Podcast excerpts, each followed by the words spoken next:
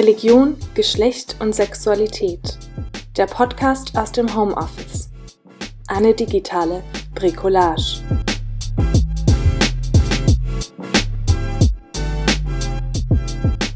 Heute mit einem Vortrag von Prof. Dr. Andrea Bieler von der Theologischen Fakultät der Universität Basel zum Thema Der Glanz der Körper.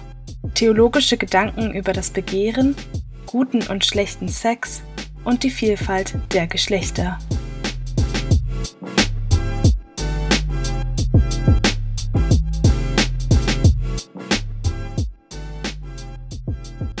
Wie gestaltet sich für uns eine erfüllte sexuelle Begegnung mit unserer Partnerin oder unserem Partner? Wie würden wir diese Begegnung beschreiben?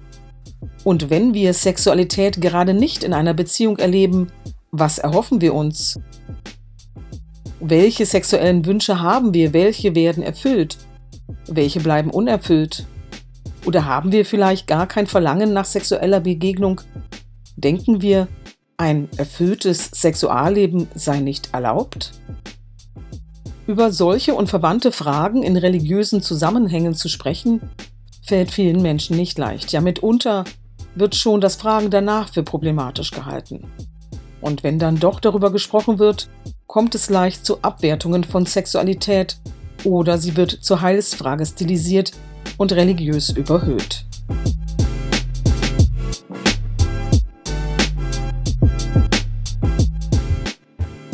Herzlich willkommen in dieser fünften Episode des Podcasts Religion, Geschlecht und Sexualität.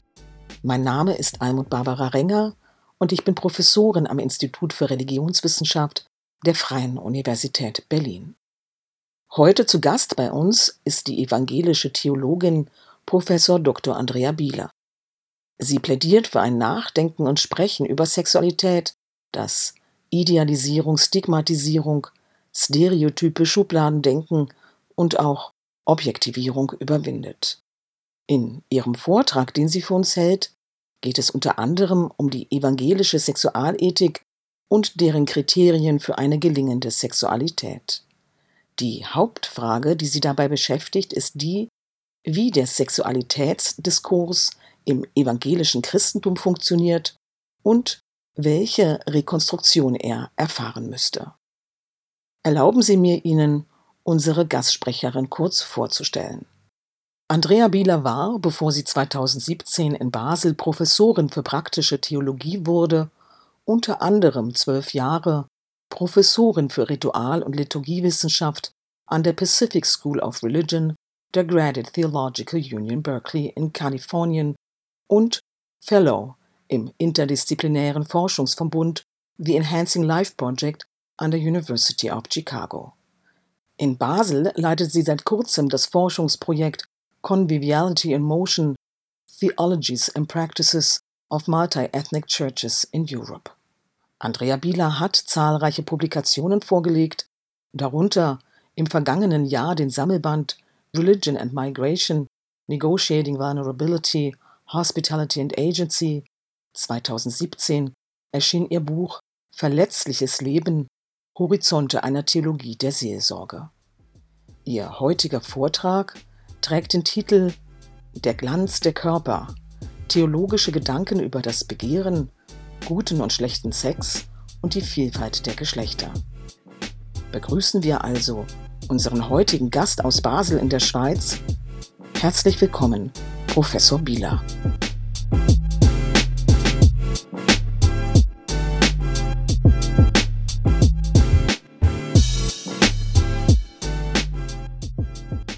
Ich begrüße Sie zur heutigen Sitzung im Rahmen der Ringvorlesung Religion, Geschlecht und Sexualität.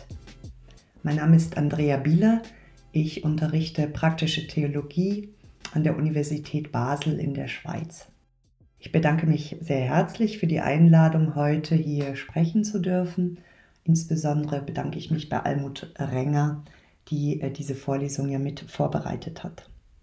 Ich spreche heute aus der Perspektive einer evangelischen Theologin, die seit über 20 Jahren die Diskurse um Sexualität im Rahmen der Kirchen verfolgt und äh, möchte hierzu einige Anmerkungen machen. Ich habe meinen Beitrag in äh, folgende Teile unterteilt. Ich beginne in einen, einigen einleitenden Worten äh, mit einer Reflexion, wie sprechen wir eigentlich über Sexualität im Alltag und äh, wie prägt es auch das religiöse Sprechen. Dann möchte ich etwas sagen zum Umgang mit der Bibel in diesem Diskurs. Und in einem dritten Schritt äh, möchte ich aus sexualethischer Perspektive etwas sagen zur Entwicklung von Kriterien und grundsätzlich aus praktisch-theologischer Perspektive, was bedeutet es, eine Ambiguitätstoleranz zu entwickeln, wenn wir das Thema Sexualität behandeln. Okay, zur Einleitung. Wie würden Sie eigentlich eine erfüllte sexuelle Begegnung mit Ihrem Partner oder Ihrer Partnerin beschreiben? Oder wenn Sie gerade keine sexuelle Beziehung haben, was erhoffen Sie sich? Wie soll sich das anfühlen? Welche sexuellen Wünsche haben Sie? Welche werden erfüllt? Welche bleiben unerfüllt? Wie können Sie sich darüber verständigen? Sprachlich, ohne Worte oder möchten Sie im Moment gar keine sexuellen Beziehungen haben? Und möchten Sie überhaupt in der Öffentlichkeit einer Gruppe, eines Seminars, einer Vorlesung an der Universität oder sonst wo über solche Fragen sprechen?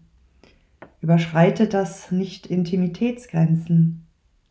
Vielleicht sollte das Begehren, das uns belebt, eher vorsichtig umhegt werden und nicht gleich wieder besprochen, analysiert, seziert, uns ans Licht gezerrt werden? Kann das Sprechen über Sexualität im Geist evangelischer Freiheit geschehen? Ein Sprechen, das vorschnelle Schubladen, Stigmatisierung, Stereotype und auch Objektivierung unterbindet oder überwindet? Schubladen, solche wie entweder ist jemand hetero oder homo, in lesbischen Beziehungen gibt es keine Kinder oder schwule Männer leben ihren Sex immer promisk. Es gibt Stereotypisierungen, die dieses Sprechen beeinflussen. Das weibliche Begehren ist immer passiv, das männliche Begehren aktiv. Frauen wollen erobert werden, Männer erobern. Dann gibt es Sprechen, ein Sprechen über Sexualität, das andere stigmatisiert. Zum Beispiel, Frauen über 70 haben keine Lust mehr und Männer können nicht mehr. Menschen mit physischen oder psychischen Beeinträchtigungen sollten grundsätzlich keinen Sex haben, der die Möglichkeit des Schwangerwerdens beinhaltet. Viel mehr Stigmatisierungen könnte ich jetzt hier aufzählen. Aber gehen wir zu den Objektivierungen. Im gewaltvollen Othering, also Leute, Menschen zu anderen zu äh, stigmatisieren.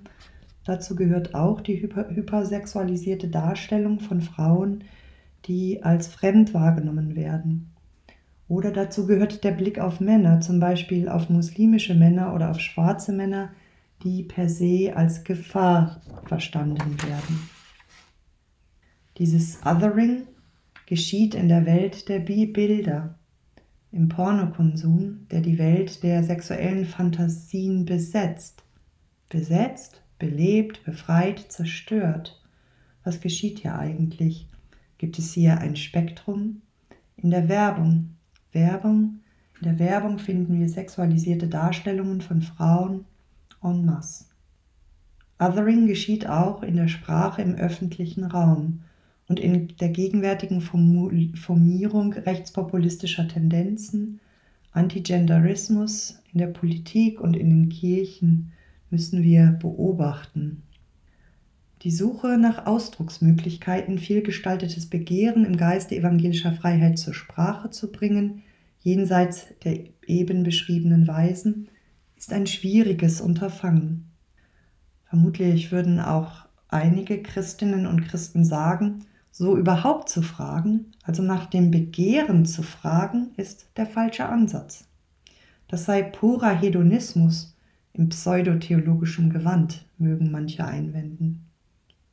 Ich denke aber, dass das theologische Denken, jetzt spreche ich mal für die evangelische Kirche, zu sehr verfangen ist in einem Schwarz-Weiß-Denken. Dieses Schwarz-Weiß-Denken hat eine lange Tradition im Christentum. Auf der einen Seite wird entweder das sexuelle Begehren negativ gesehen, quasi verteufelt, es wird als eine unkontrollierte Energie verstanden, die beherrscht werden muss. Dann wird der heterosexuelle Geschlechtsverkehr zum Medium, in dem die Erbsünde sich immer wieder aktualisiert. So hat sich das beispielsweise der Kirchenvater Augustinus vorgestellt und konnte entsprechend kein positives Verhältnis zur Sexualität entwickeln. Oder auf der anderen Seite wird äh, die Sexualität religiös so sehr aufgeladen, quasi sakramentalisiert, dass sie als gelebte Erfahrung in all ihren positiven und ihren Schattenseiten aus dem Blick gerät. Hier können wir viele Beispiele aus der Theologiegeschichte anführen, äh, Im Mittelalter wurde zum Beispiel die Ehe als Sakrament dann verstanden, als heilsvermittelnde Größe, als Ort der Gotteserfahrung und eben dann auch die gelebte Sexualität äh, entsprechend aufgeladen. Sie wird als exklusiv gute Gabe Gottes verstanden und äh, entsprechend äh, mit Gewicht äh, belegt. Ich finde beide Wege problematisch, also einmal diese Verteufelung und dann diese Überhöhung. Wie könnte denn dann ein alternativer, ein dritter Weg aussehen?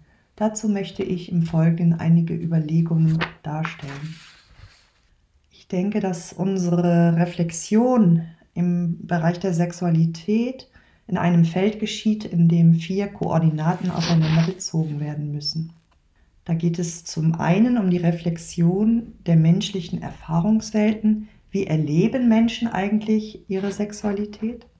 Dann geht es um das Verständnis der heiligen Schriften und inwiefern das Lesen und Interpretieren der Bibel uns heute in dieser Sache eine Orientierung geben kann. Dann geht es im dritten um die sexualethische Reflexion zur sozialen Gestaltung unseres Begehrens. Die Frage nach den Kriterien guter Sexualität kommen da in den Blick. Und Viertens sollte der Blick auf außertheologische Wissenschaften gepflegt werden, die zum Thema Auskunft geben. Ich beginne mit den biblischen Impulsen. In den letzten 25 bis 30 Jahren hat es auch in der evangelischen Kirche und selbstverständlich in der katholischen zum Thema der Homosexualität einen nicht enden wollenden Streit gegeben. Dieser Streit hat verdeutlicht, dass es grundlegend unterschiedliche Herangehensweisen gibt, wie Christen und Christinnen die Bibel lesen. Dabei lassen sich folgende Modelle identifizieren. Erstens. Im ersten Modell wird davon ausgegangen, dass die Aussagen, in denen über gleichgeschlechtlichen sexuellen Kontakt gesprochen wird und diese Negat Aussagen negativ äh, beschrieben werden, äh, dass diese in unmittelbarer Weise orientierend für die Gegenwart wirken können und eindeutig Gottes Willen beschreiben. Hier liegt oftmals ein Bibellesezugang zugrunde, der von einem fundamentalistischen Verständnis der Verbalinspiration ausgeht. Bibeltreu zu sein heißt dann, die Texte und ihre Bewertungen unmittelbar und direkt in die Gegenwart zu übersetzen und Homosexualität beispielsweise dann als wiedergöttliche Sexualität zu verstehen. Das Problem mit einem solchen Vorgehen ist, dass sowohl der literarische Kontext als auch der historische Hintergrund, vor dem diese Texte entstanden sind, außer Acht gelassen wird. Dies soll kurz an einem Beispiel demonstriert werden. Wenn Sie wollen, schlagen Sie mal das dritte Buch Mose auf, im 18. Kapitel, Vers 22. Da steht es, und bei einem Mann sollst du, dich, sollst du nicht liegen, wie man bei einer Frau liegt. Ein Gräuel ist es. Und im dritten Buch Mose Kapitel 20, Vers 13 heißt es, und wenn ein Mann bei einem Manne liegt, wie man bei einer Frau liegt, dann haben beide ein Gräuel verübt. Sie müssen getötet werden, ihr Blut ist auf ihnen. Auf den ersten Blick klingen diese Aussagen unmissverständlich. Homosexualität ist, ein, ist Gott ein Gräuel. Doch dieses Gebot steht in einer Liste von Dingen, die Gott ein Gräuel sind. Zum Beispiel das Essen von Schweinefleisch, das Tragen von Männerkleidern durch Frauen oder das Tragen von Mischgeweben. Wenige Verse im Anschluss an das Verbot homosexueller Praktiken wird der Geschlechtsverkehr mit einer menstruierenden Frau unter Androhung der Todesstrafe untersagt. Es stellt sich nun die Frage, galten diese Heiligkeitsgesetze nur den Israeliten, um sich von den heidnischen Bräuchen der kananitischen Völker, wie zum Beispiel Fruchtbarkeitskulten und Tempelprostitution, fernzuhalten? Haben sie für uns heute keine Gültigkeit mehr? Die meisten dieser Gebote werden von der Mehrheit der Christen und Christinnen ganz selbstverständlich nicht mehr eingehalten. Sie werden als kulturgebunden und für nicht gültig angesehen. Von daher ist die Annahme gerechtfertigt, dass das mosaische Gesetz Homosexualität nur als ein kultisch oder kulturell kultisches Phänomen kennt, eine homosexuelle Neigung oder Liebesbeziehung, wie wir sie heute kennen, aber gar nicht vorsieht. Diese Überlegungen führen zum zweiten Modell, das historisch-kritische Modell. Hier wird davon ausgegangen, dass die Bibel weder eine ausgearbeitete Sexualethik bietet, noch dass es angemessen ist, wie beschrieben, einzelne Stellen herauszunehmen und als ewig gültige Maßgaben zu nehmen. Für eine ethische Urteilsbildung wird eher danach gefragt, was Christum treibet, so betonen es die Evangelischen, und was dem Geist des Evangeliums entspricht. Hierfür benötigt es eine hermeneutische Vermittlung. Ein größerer Verstehenshorizont muss dabei in den Blick kommen. Dies ist zum Beispiel das Doppelgebot der Liebe. Man könnte aber auch von der Taufe herkommen und sagen, dass die wichtigsten Aussagen über uns, die wir zu Christus gehören, nicht an unsere Sexualität gebunden sind, sondern dass wir durch die Taufe eine exzentrische Identität besitzen, dass wir nicht uns selbst gehören, sondern auf Christus bezogen sind oder im Leib Christi existieren. Dabei ist der Begriff der Identität dann nichts Festschreibendes oder Kategorien Festigendes, sondern dynamisch und hoffnungsvoll auf die Zukunft hin ausgerichtet. Die Berner Theologin Magdalene Fredlö beschreibt dies so: Zitat Wegweisend ist für mich dabei die Einsicht, dass Identität Gegenstand von Verheißung ist. Denn so in 1. Johannes 3, Vers 2 steht es, es ist noch nicht offenbar geworden, was wir sein werden.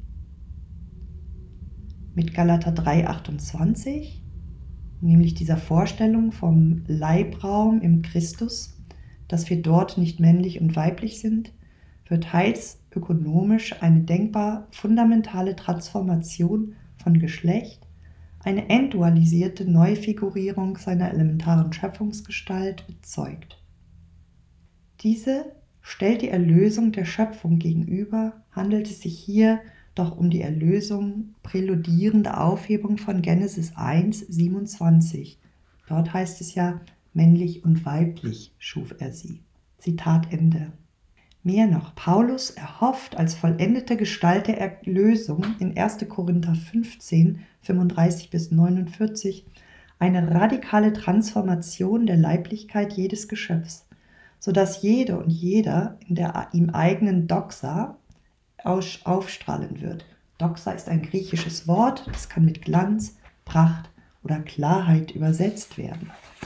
Und in diesem großartigen Traktat über die Abhandlung von der Auferstehung der Toten, wie wird das sein, wird eben von dieser Multiplizierung, von dieser Explosion der Geschlechtskörper gesprochen. Ich äh, zitiere dort mal aus ähm, aus, äh, aus der Bibel in gerechter Sprache, 1. Korinther 15, Vers 38 bis 42. Gott gibt die Körper in göttlicher Weisheit und einem jeden einzelnen Samenkorn einen besonderen Körper. Nicht jedes Lebewesen hat den gleichen Leib. Der Leib der Menschen unterscheidet sich von dem der Haustiere, wieder anders ist der Leib der Vögel und anders der Leib der Fische. Es gibt Himmelskörper und Körper auf der Erde. Doch der Himmelskörper der unterscheidet sich im Glanz von den Körpern auf der Erde. Der Glanz der Sonne unterscheidet sich vom Glanz des Mondes und wieder anders leuchten die Sterne. Hier wird bei Paulus äh, von der Diversifizierung der Schöpfung vom Anfang eigentlich gesprochen. Die Leiber des, der Menschen werden in ihrer Singularität erscheinen, so sieht Paulus das. Und äh, sie unterscheiden sich von den anderen Körpern, von den anderen Leibern, die in der Schöpfung und im Kosmos vorhanden sind. Magdalene Fredlö sagt, Zitat, die erhoffte Erlösung ist also kein Salto mortale zurück in einen Urstand, sondern überbietet die sehr gute Schöpfung des Anfangs in einer neuschöpferischen Vervielfältigung der Leiblichkeit. Diese sprengt die Grenzen von Arten und Gattungen, Normierungen und Klassifizierungen und damit auch einen normativen Geschlechterdual und eine zugerichtete Heterosexualität. Zitat Ende. Dies könnte eine Hoffnungsperspektive sein, von der der Glaube von Christinnen und Christinnen belebt sein könnte. Diese Hoffnung auf eine radikale Transformation der Leiblichkeit am Ende der Zeiten. Wenn dies die Hoffnungsperspektive ist, dann kann auch die Schrift in diesem Licht gelesen werden, wohl wissend, dass es Passagen in der Bibel gibt, die diesem widersprechen.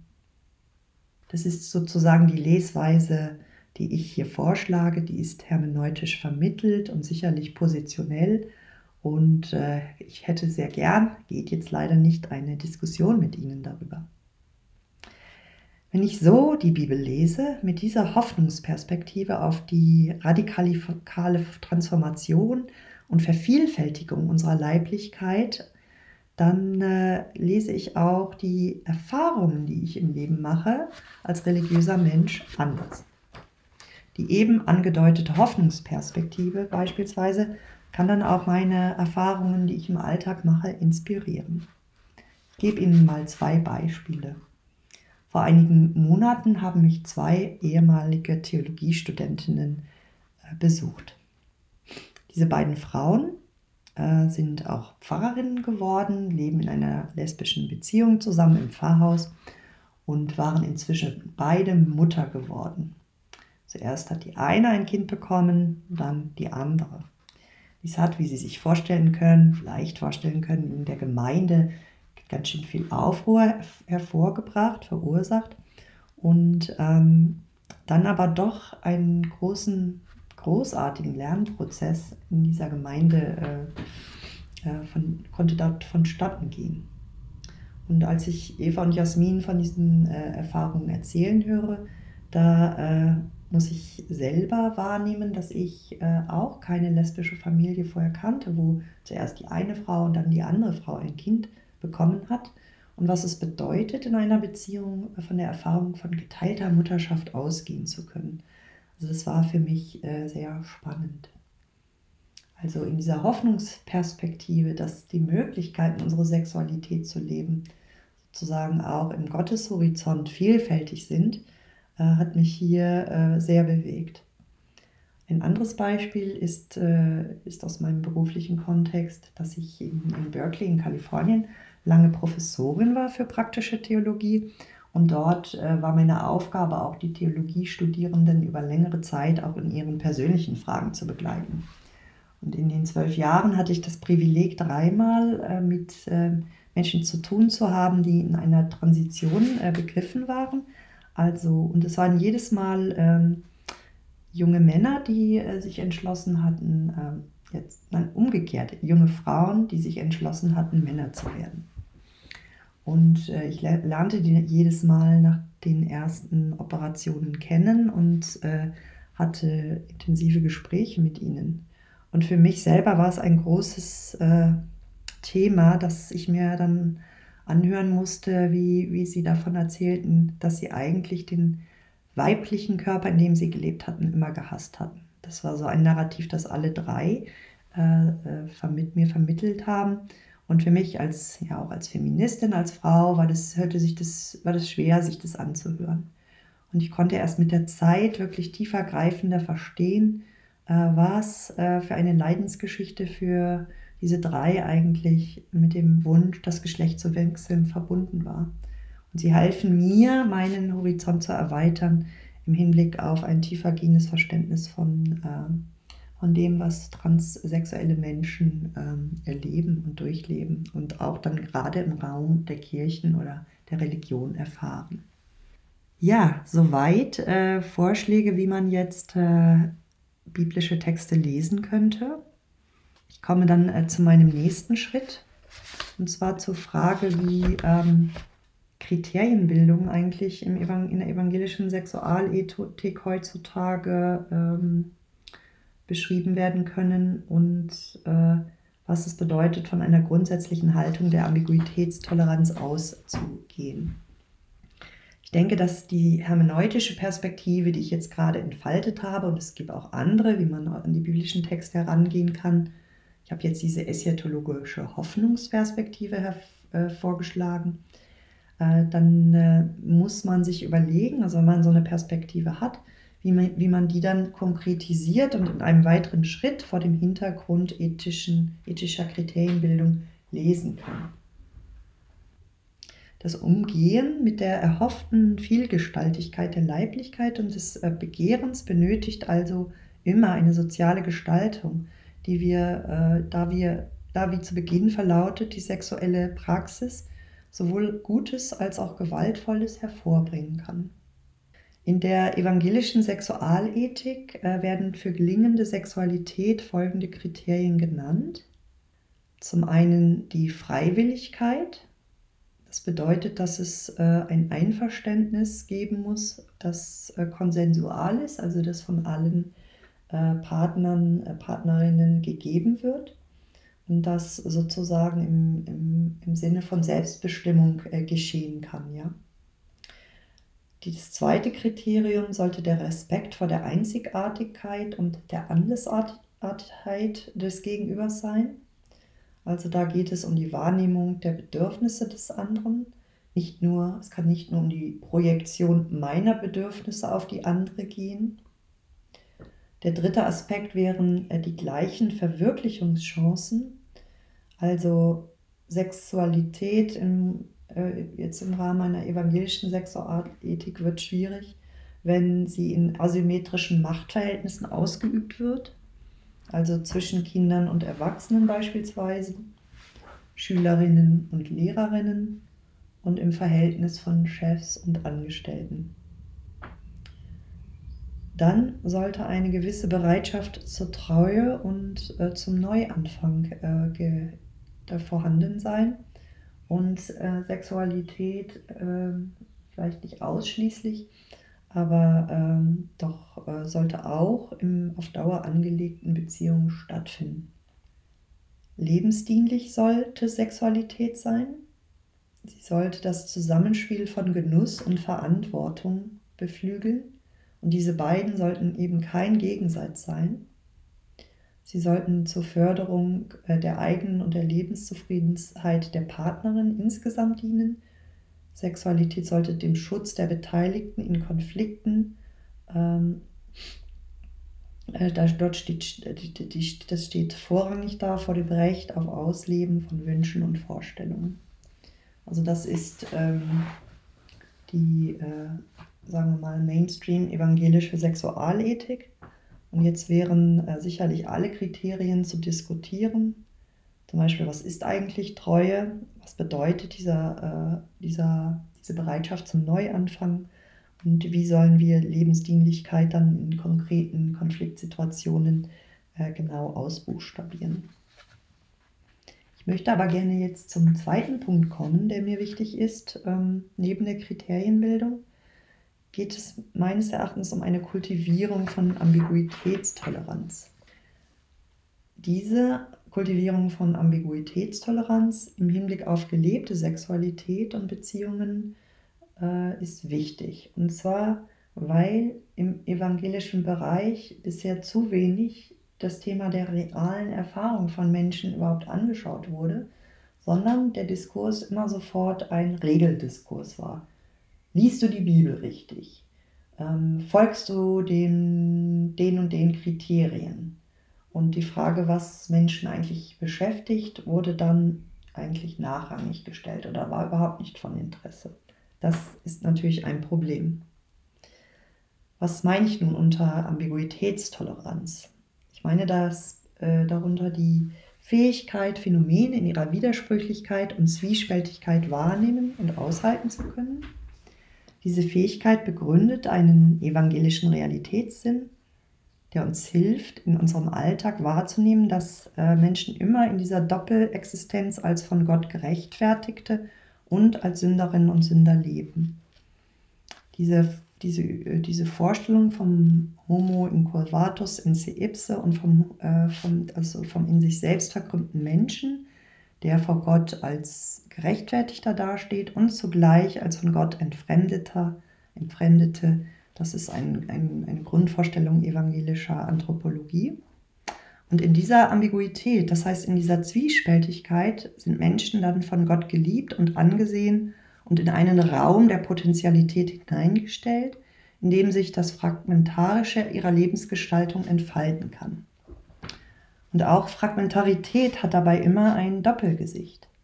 Da gibt es einerseits die Sehnsucht, die das Unerfüllte in Menschen wachhält, Freundschaft, aber auch sexuelles Leben hat manchmal aber auch mit einem Zwischenraum zu tun, in dem eine intime Begegnung für eine kurze Zeit eine Form von erfüllender und entgrenzender Gemeinschaft und Verbundenheit stiften kann. Diese erfüllenden Momente, die ja vielleicht nicht so die Alltagspraxis immer beschreiben, halten aber das Begehren und die Sehnsucht nach dem noch nicht Erfüllten wach. Diese Sehnsucht, denke ich, kann zu einer wunderbaren Quelle sozialer, ästhetischer und vielleicht auch religiöser Ausdruckskraft werden. Also da ist auf der einen Seite diese Sehnsucht. Zur Zweideutigkeit unserer Lebenserfahrung gehört aber andererseits, dass wir uns von Gott und den Nächsten immer wieder auch im Alltag entfremden. Dies gilt für die Entscheidungen, die wir treffen. Entfremdung geschieht in den verschiedenen Formen der Kommunikation, die unseren Alltag prägen.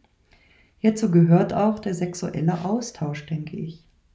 Ambivalenzerfahrungen prägen auch alle anderen Beziehungsebenen jenseits der Sexualität.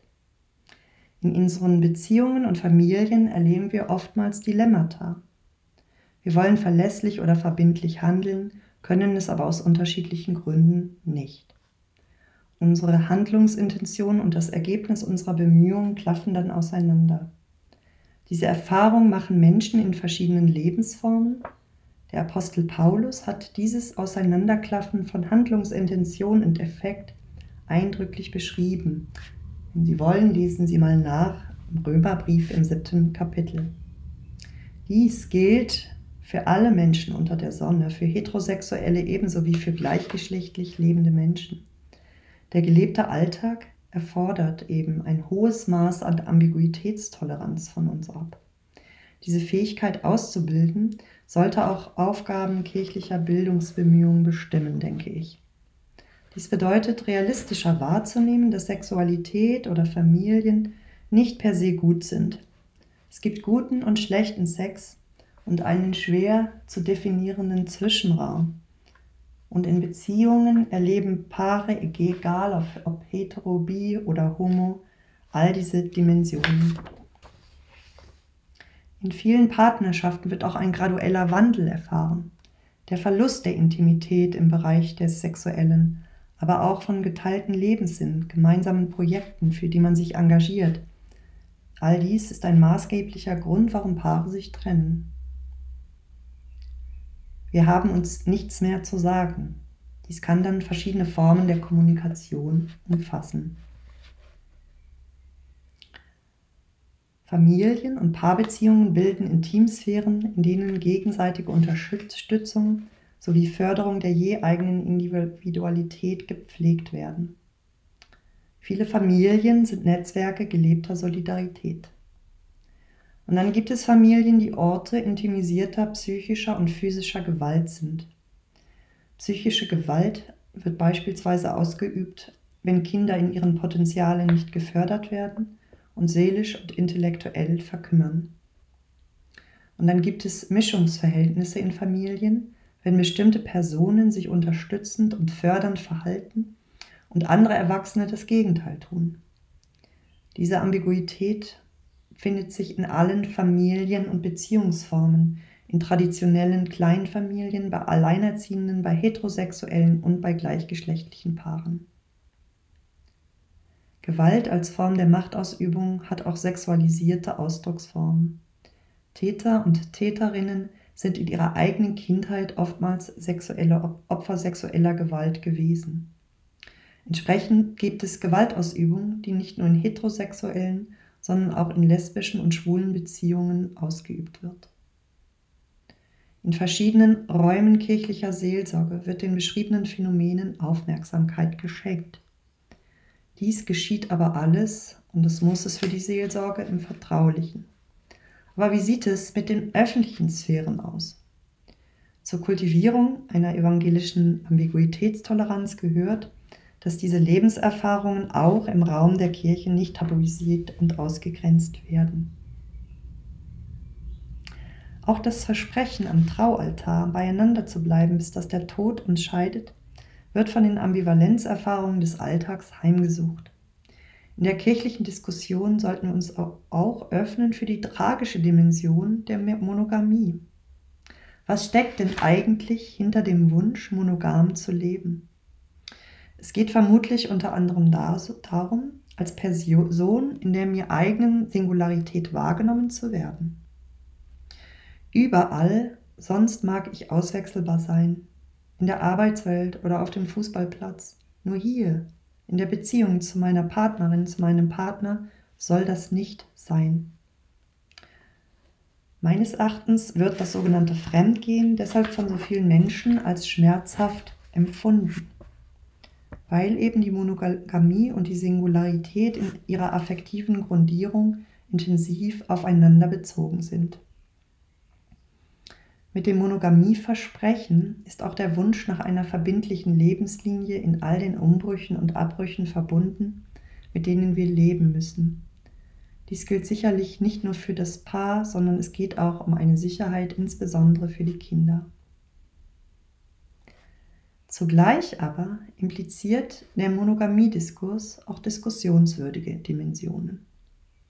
So wird der Bereich des Sexuellen im Hinblick auf Intimität, Lust und Vertrautheit in einer unrealistischen Weise aufgeladen.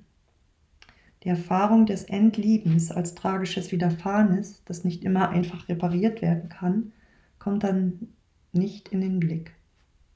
Menschen machen paradoxerweise die Erfahrung, dass sie sich in dem Bemühen, monogam zu leben, gegenseitig verletzen. Eine evangelische Diskussion um Lebensformen im 21. Jahrhundert sollte diese Themen theologisch, politisch und seelsorglich im Horizont der Ambiguitätstoleranz mit bedenken. Dieses können, diese könnte neue, dazu verhelfen, neue Wege zu finden, in denen Sexualitäten weder verteufelt und abgewertet werden und zugleich auch nicht zur Heilsfrage stilisiert und religiös überhöht werden. Denn beides scheint mir unangemessen zu sein. Ich danke Ihnen herzlich für Ihre Aufmerksamkeit. Adieu.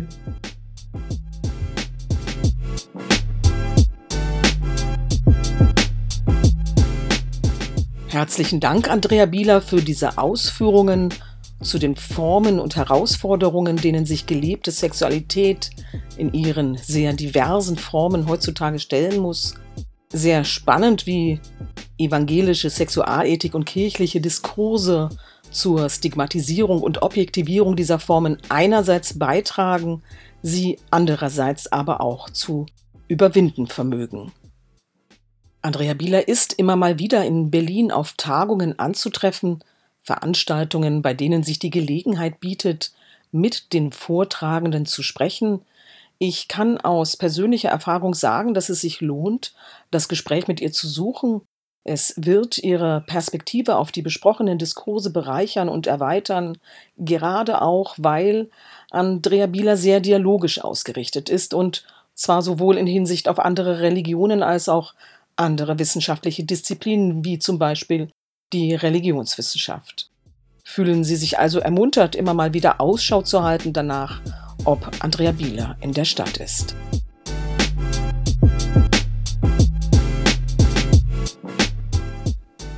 Wen die heutige Episode interessiert hat, dem möchte ich auch unsere Kooperationsveranstaltung mit der Evangelischen Akademie zu Berlin und dem Kompetenznetz Islam und Gesellschaft anempfehlen. Ein Feature, in dem es um den Status von Frauen in Religionen geht. Was sind die religiösen Rollen von Frauen? Wie reflektieren Frauen diese Rollen unter dem Einfluss gesellschaftlicher Veränderungen von Geschlechterrollen? Wie sehen Geschlechterhierarchien in religiösen Organisationsformen aus?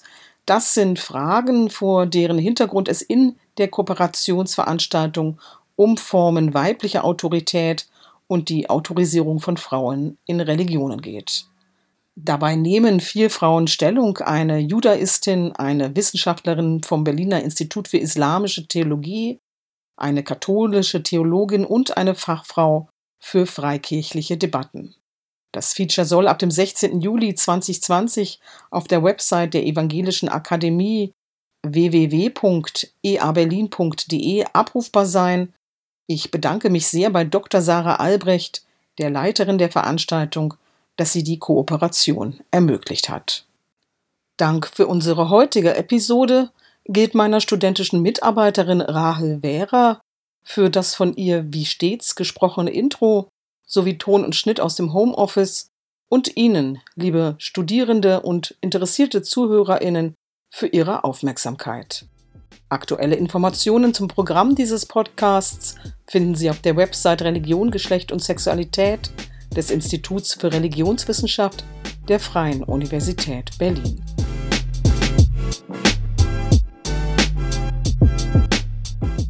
In der nächsten, der sechsten Episode hören wir Dr. Carola Rohloff, die Gastprofessorin für Buddhismus an der Akademie der Weltreligionen der Universität Hamburg ist in ihrem Beitrag zu Geschlecht und Sexualität im Buddhismus geht es unter anderem um Wechselwirkungen von Gender und Religion in gesellschaftlichen und religiösen Dialogprozessen. Es lohnt sich also für diese sechste Episode erneut einzuschalten. Bis dahin verabschiede ich mich. Alles Gute und bleiben Sie gesund.